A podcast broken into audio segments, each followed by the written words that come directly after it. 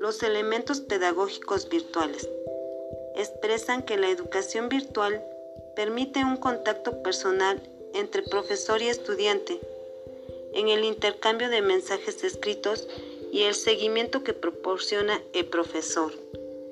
También se implementa las competencias pedagógicas, permitiendo el uso de las TICs y considerando el contexto en el enfoque de cada disciplina. Asimismo, las TICs permiten planificar, implementar y dirigir el aprendizaje y enseñanza dentro de un ambiente más flexible y abierto. Es importante saber que en esta modalidad de enseñanza el entorno virtual de aprendizaje te proporciona una aula virtual.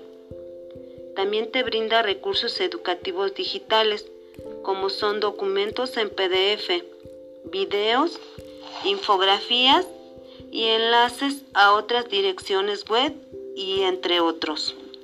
También hay otros elementos como herramientas de comunicación. La primera herramienta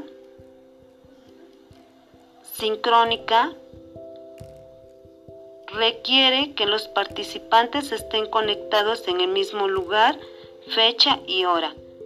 La segunda herramienta sincromática puede ser utilizada en cualquier momento y esto se requiere que que usted puede responder aunque los participantes no estén conectados.